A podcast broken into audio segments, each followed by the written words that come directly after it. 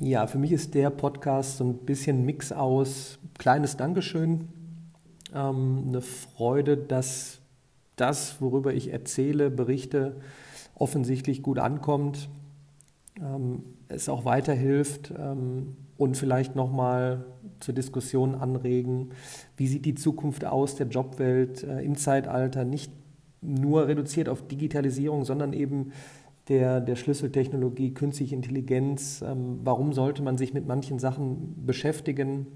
Einfach für den eigenen Lebensweg. Und warum kann man sich auch ein bisschen entspannen? Ähm, und bei aller Schnelllebigkeit muss es jetzt nicht innerhalb von ähm, fünf Jahren Bachelor, Master und Doktor zusammen sein. Ähm, ich fange direkt an ähm, mit einer Rückmeldung und die habe ich heute Morgen ähm, im Postfach gesehen bei LinkedIn. Hallo Daniel, ich fange dieses Semester an, Maschinenbau zu studieren. Ich habe davor an der Uni Stuttgart Bauingenieurwesen studiert und wurde dann aufgrund des Verlusts des Prüfungsanspruchs exmatrikuliert. Mein Gott. Äh, für mich ist das aber ein Neuanfang und ich möchte mich von Anfang an reinhängen und mich auch frühzeitig mit den Zukunftsproblemen meiner Branche beschäftigen. Den Hunger nach Wissen hast du mir durch deine Podcasts, Live-Talks und durch die Mathe-Videos angeregt und ich hoffe, dass vielen jungen Leuten dasselbe passiert. Danke, Daniel. Ich sage danke für die Rückmeldung, für das Feedback. Und äh, ich kann euch sagen, ich werde weitermachen, auch wenn die Klickzahlen, äh, wenn ich über ähm, die wundervolle Mathematik spreche, was Mathematik eigentlich ist, warum Strukturen, Muster erkennen sehr wichtig ist.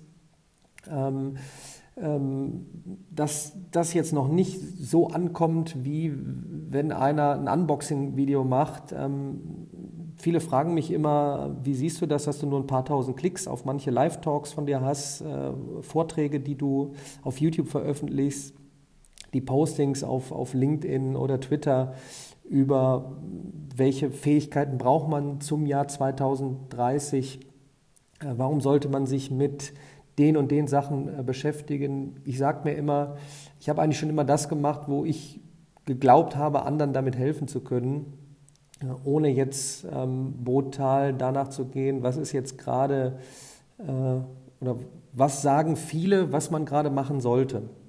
Und ich glaube, was jetzt anders ist als die letzten Jahre, Jahrzehnte, Jahrhunderte, und das sage ich ja oft und auch erklärt an der, an der Exponentialkurve, am exponentiellen Wachstum.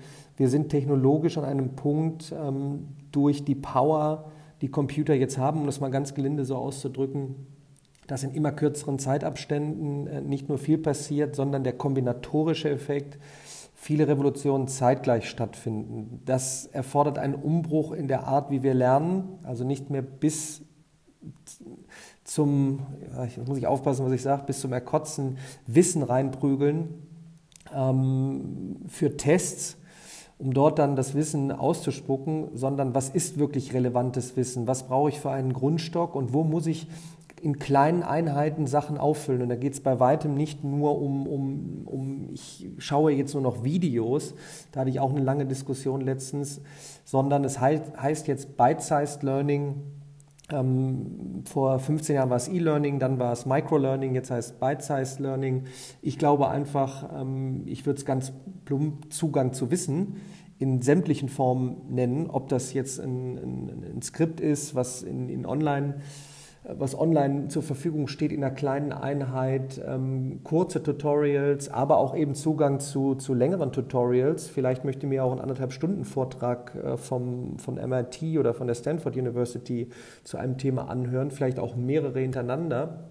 Schnelles Verabreden ähm, über Plattformen, ähm, um vor Ort zusammenzukommen.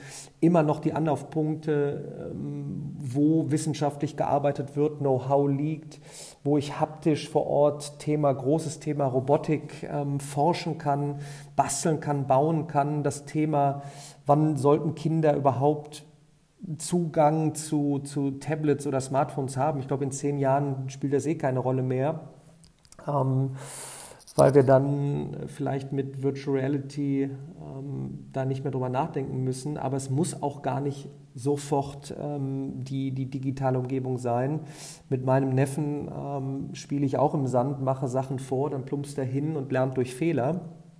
Ähm, Ihr müsst zusehen, dass ihr mal einen gewissen Teil einfach ähm, opfert eurer Zeit ähm, und euch einlasst auf zum Beispiel, wenn ich alleine künstliche Intelligenz einfach nur mal auf YouTube eingebe. Besser wäre natürlich Artificial Intelligence, weil englischer Content sehr oft äh, äh, ja, in, in, in Quantität und Qualität mehr und besser zur Verfügung steht.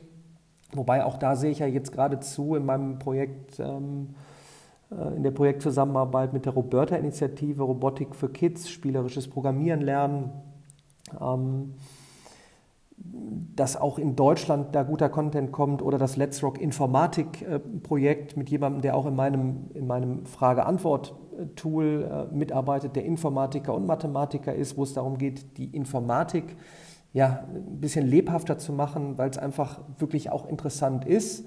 Ähm, und es muss jetzt da draußen nicht jeder Mathematiker oder Informatiker werden, aber wenn ihr so den, die, die, die, die Grundzüge davon versteht, denn die Welt um uns herum tickt immer mehr in Einsen und Nullen und in Daten äh, und in Mustern und in Strukturen. Wenn ich dafür ein grobes Verständnis äh, entwickle und die Hintergründe kenne und ich gehe dann in die biologische Richtung und werde dann Biologe und kombiniere das vielleicht sogar mit Informatik, Bioinformatiker oder ich bin als, als, als Arzt völlig neu unterwegs, die, die Ärztebranche wird sich komplett neu aufstellen, ähm, meines Erachtens zum Guten, denn wenn der äh, Mensch, der früher vielleicht 100 Bilder sich anschauen konnte und hoffentlicherweise ähm, nicht bei dem eigenen Familienmitglied sich vertan hat äh, mit der Krebserkennung fälschlicherweise auf Nichtkrebs äh, diagnostiziert, wofür er nichts kann. Denn wenn man heute teilweise mal in, in, ähm, äh, in, in Krankenhäuser geht, äh, das kenne ich, habe ich am eigenen Leib erfahren, wenn der Arzt dann links am Ohr ein Telefon hat, rechts noch zehn Sachen unterschreiben muss, ähm, links oben noch einen Bildschirm hat, vorne den Bildschirm, alles zeitgleich machen soll. Da sind wir dank, ähm, dank Deep Learning, Machine Learning äh, so weit in der Erkennung, ähm, dass der Arzt sich dann auf das Gespräch konzentrieren kann. Und das sind einfach auch andere Fähig und Fertigkeiten, mit, mit denen man sich beschäftigen muss. Und da könnte ich jetzt stundenlang drüber äh, sprechen. Und viel wichtiger ist eigentlich, dass ihr hergeht und dann einfach mal äh, dann nicht künstliche Intelligenz eingibt, sondern Fähigkeiten der Zukunft. Skills for the future, Skills in 2030. Ähm, World Economic Forum, ähm, Artikel lesen, ähm, wer meinen Content dann vielleicht nicht hört, liest, sieht, ähm, ich empfehle permanent immer, immer wieder ähm, Webseiten, äh, Podcasts, andere Kanäle äh, auf YouTube, ähm, Twitter-Accounts. Äh, auf, auf Twitter bin ich eigentlich nur Richtung Robotik, Künstliche Intelligenz, Mathematik, Empathie, ähm, Digitales mal weg und wie sehen die Creative Schools der Zukunft aus oder Creative äh, Unis, äh, Sir Ken Robinson Talks äh, äh, bei TED, TED Talks allgemein. Ich überlege schon fast, ich gucke mal, was bei dem Podcast hier passiert oder wo auch immer, ob ich auf Dauer, wenn die Zeit übrig bleibt, eine eigene Website dafür mal äh, einrichte, genauso wie ich in meinem Mathe-Kanal eigentlich die meisten äh, gängigen anderen Mathe-Kanäle empfohlen habe, damit sich jeder individuell äh, seine beste Hilfe aussuchen kann, dass, dass ich sowas mal probiere äh, in Richtung äh, Fähigkeiten der Zukunft, ähm, ähm, Themen der Zukunft. Und Zukunft heißt jetzt nicht mehr in 50 oder 100 Jahren, sondern in den nächsten 10 bis 20 Jahren. Und das ist, ist essentiell. Und ähm, ja, da versuche ich weiter nicht nur darauf aufmerksam zu machen, darüber zu reden, sondern eben auch aktiv mitzugestalten. Und ein sehr spannendes Projekt, um eben sehr, sehr viele Menschen äh, zusammenzubringen ähm, im Bereich der Mathematik, ist halt jetzt die neue Frage-Antwort-Plattform um dann eben auch zu schauen, mit Mathematikern und Informatikern einfach mal zu schauen, in welcher Form wird eine Frage gestellt, in welcher Form wird diese Frage hinterfragt. Hast du zum Beispiel schon mal darüber nachgedacht, wie kommst du iterativ, also so Schritt für Schritt ähm, durch Austesten äh, zum, zum, zum Verständniserfolg und gar nicht mal poste etwas und das ist die Antwort und, und mach Copy and Paste und lernen einfach nur auswendig, sondern wirklich Sachen verstehen. Und das eben über ein Online-Tool, um dann wieder vor Ort zusammenzukommen und aktiv äh, zu arbeiten, nachzudenken, Dinge zu hinterfragen.